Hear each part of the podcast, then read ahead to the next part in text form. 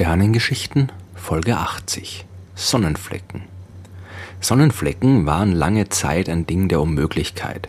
Die Sonne war perfekt, die war heilig, göttlich und ein Symbol von all dem, was gut, schön und richtig ist. Und demnach konnte die unmöglich irgendwelche Flecken haben. Aber wie das so halt ist mit den Dogmen, kollidieren die irgendwann zwangsläufig mal mit der Realität. Bei der Sonne hat es aber ein bisschen gedauert, denn die lässt sich schwer beobachten. Das ist ein wenig paradox, denn eigentlich kann man die ja kaum übersehen. Wenn die Sonne aufgeht, dann wird's buchstäblich taghell. Und wenn nicht gerade wirklich alles komplett mit Wolken zugezogen ist, dann hat man keine Schwierigkeiten, die Sonne am Himmel zu finden. Aber gerade weil die Sonne so enorm hell ist, kann man sie nicht wirklich gut beobachten. Wer ungeschützt direkt in die Sonne schaut, der riskiert schwere Augenschäden bis hin zur Blindheit. Ernsthaft, macht das nicht. Schaut nicht direkt in die Sonne, auch nicht mit einer Sonnenbrille. Die schwächt zwar das Licht ab, aber lässt UV- und Infrarotstrahlung oft durch und die schaden den Augen ebenso. Ohne Hilfsmittel kann man die Sonne nur beobachten, wenn das Licht zum Beispiel durch Nebel oder Wolken gerade genug stark genug abgeschwächt wird, um eben nicht mehr schmerzhaft zu sein, aber doch noch genug durchkommt, damit man die Sonne wirklich sehen kann. Oder man betrachtet die Sonne in der Morgen- oder Abenddämmerung, wenn das Licht einen längeren Weg durch die Atmosphäre der Erde zurücklegen muss und deswegen schwächer erscheint. Aber weil die Menschen neugierig sind, haben sie sich natürlich von der Gefahr für ihr Augenlicht nicht abschrecken lassen und die Sonne trotzdem beobachtet. Und dabei eben manchmal Dinge gesehen, die da eigentlich nicht sein sollten zum Beispiel eben dunkle Flecken, die das eigentlich perfekte und göttliche Antlitz der Sonne geziert haben. Schon knapp 500 vor Christus hat angeblich der griechische Philosoph Anaxagoras Flecken auf der Sonne gesehen. Und auch andere Beobachter, zum Beispiel in China, wollen immer wieder mal Flecken gesehen haben. Eine ganz konkrete Beobachtung, die hat im Jahr 1128 der englische Mönch Johannes von Worcester gemacht. Und gründlich, wie Mönche nun mal sind, hat er seine Beobachtungen aufgezeichnet. Und das im wahrsten Sinn des Wortes. Bilder aus seiner Chronik, die er gezeichnet hat, die zeigen die Sonne mit zwei riesigen Flecken, die er darauf gesehen haben will. Aber auch die Kirche war damals der Meinung, dass es solche Verunreinigungen der Sonne nicht geben dürfe. Und äh, man hat äh, die Beobachtungen als irgendwelche anderen Objekte interpretiert, die sich zwischen Sonne und Erde befinden, irgendwelche Wolken oder Planeten, aber mit Sicherheit keine Flecken. Erst als das Teleskop und die moderne Naturwissenschaft entwickelt worden sind, da hat sich die Lage langsam geändert. Und ich sage sicherheitshalber nochmal extra, auch auf keinen Fall mit einem Teleskop oder einem Fernglas einfach so in die Sonne schauen. Das ist tatsächlich der schnellste und direkteste Weg, um sein Augenlicht zu verlieren. Die optischen Geräte bündeln das Licht und schmurgeln einem die Netzhaut schneller weg, als man es bemerkt. Man braucht spezielle Sonnenfilter, wenn man die Sonne im Teleskop betrachten will. Oder man muss das Teleskop benutzen, um das Bild der Sonne auf einen Schirm oder auf eine Wand zu projizieren. Die frühen Astronomen, die waren vorsichtig genug und 1610 hat der Engländer Thomas Harriot das erste Mal von der Beobachtung von Sonnenflecken mit dem Teleskop berichtet. Wer jetzt tatsächlich der allererste Wissenschaftler war, der Sonnenflecken offiziell entdeckt hat, das ist umstritten. Fast gleichzeitig mit Harriot haben auch noch der deutsche Astronom Johann Fabricius, der berühmte Galileo Galilei und der Jesuitenpater Christoph Scheiner Sonnenflecken beschrieben.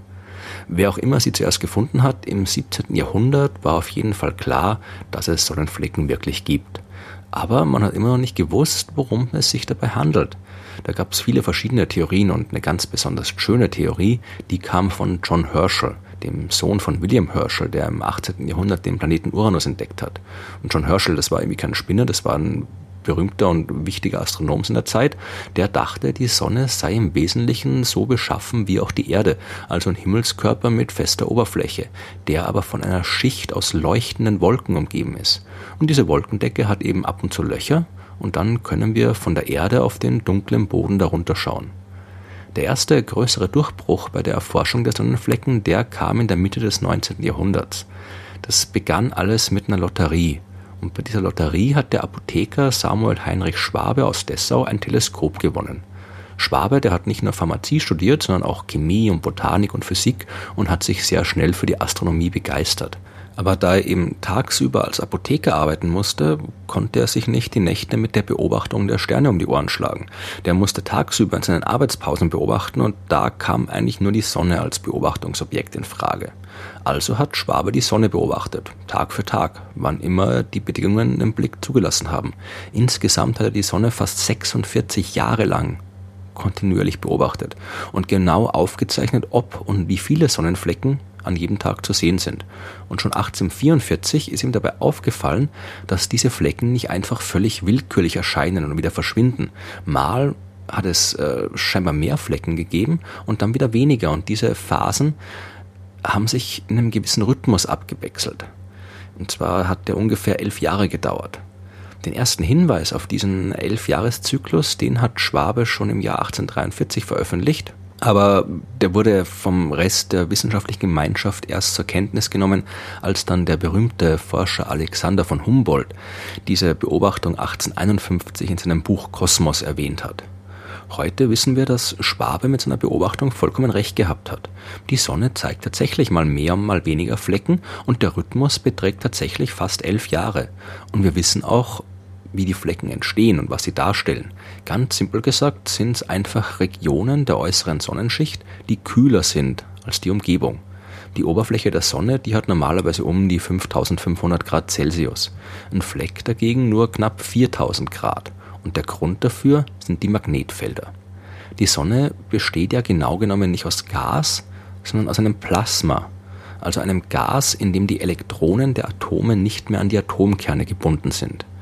Die elektrisch neutralen Atome, die sind also in der Sonne in elektrisch positiv geladene Atomkerne und elektrisch negativ geladene Elektronen getrennt. Und die hohen Temperaturen in der Sonne sorgen dafür, dass das Plasma dort ständig in Bewegung ist. Und wenn sich elektrisch geladenes Material bewegt, dann entstehen Magnetfelder. Die wiederum beeinflussen durch ihre Anwesenheit die Art und Weise, wie sich die elektrisch geladene Materie bewegen kann. Das Innere der Sonne ist also ein großes Chaos aus elektrischen und magnetischen Feldern. Und an bestimmten Stellen ist das Magnetfeld besonders stark und behindert die Bewegung des Plasmas so sehr, dass dann eben kein heißes Material aus den tieferen Schichten der Sonne nach oben steigen kann. Über diesen Stellen ist es dann kühler und es entsteht ein Sonnenfleck. Und das Wechselspiel aus Plasma und Magnetfeld, das erklärt auch den Elfjahresrhythmus der Aktivität. Da sind zwar noch nicht alle Details geklärt, denn auch mit modernen Instrumenten ist es immer noch nicht so einfach herauszufinden, was jetzt im Inneren der Sonne genau abläuft. Aber zumindest eine grobe Vorstellung haben wir schon. Auf jeden Fall spielt die Rotation der Sonne eine Rolle. Denn die Sonne ist kein Festkörper, sondern eben eine große Kugel aus Plasma.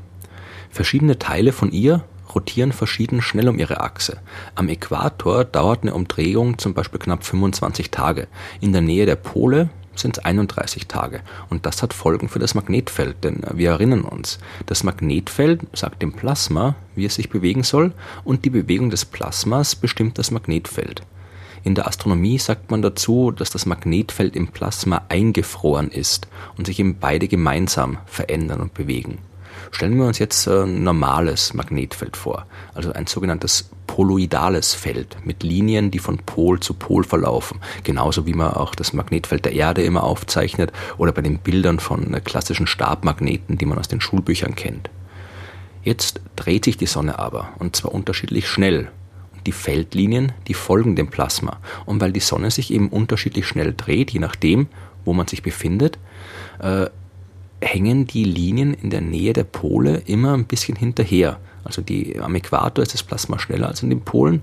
Deswegen werden die, die äh, Magnetfeldlinien an den Polen langsamer bewegt. Die Feldlinien, die werden im Laufe der Zeit um die Sonne herumgewickelt und es entsteht ein sogenanntes toroidales Magnetfeld mit Linien, die jetzt nicht mehr vom Pol zu Pol verlaufen, sondern parallel zum Äquator. Je stärker das Magnetfeld wird, desto mehr äh, Sonnenflecken gibt es dann und die bleiben nicht ewig, denn es steigt ja immer noch heißes Plasma von unten nach oben auf. Dabei sinkt aber auch der Druck, der auf das Plasma wirkt, und es dehnt sich aus. Und ohne jetzt noch weiter in die Details gehen zu wollen, führt das dazu, dass die Bereiche, in denen Plasma aufsteigt, so ein bisschen in Drehung versetzt werden. Die Feldlinien werden jetzt also auch noch ein bisschen spiralförmig verdreht und es gibt jetzt wieder eine neue poloidale Komponente. Und je mehr diese poloidalen Komponenten auftauchen, also je öfter es Regionen in der Sonne gibt, wo eben die, die Feldlinien nicht mehr parallel zum Äquator verlaufen, sondern eben wieder Richtung Pol zu Pol gehen, desto schwächer wird das toroidale Feld und irgendwann bricht es ganz zusammen und ein neues poloidales Feld baut sich auf. Und dann beginnt der Zyklus wieder von vorne.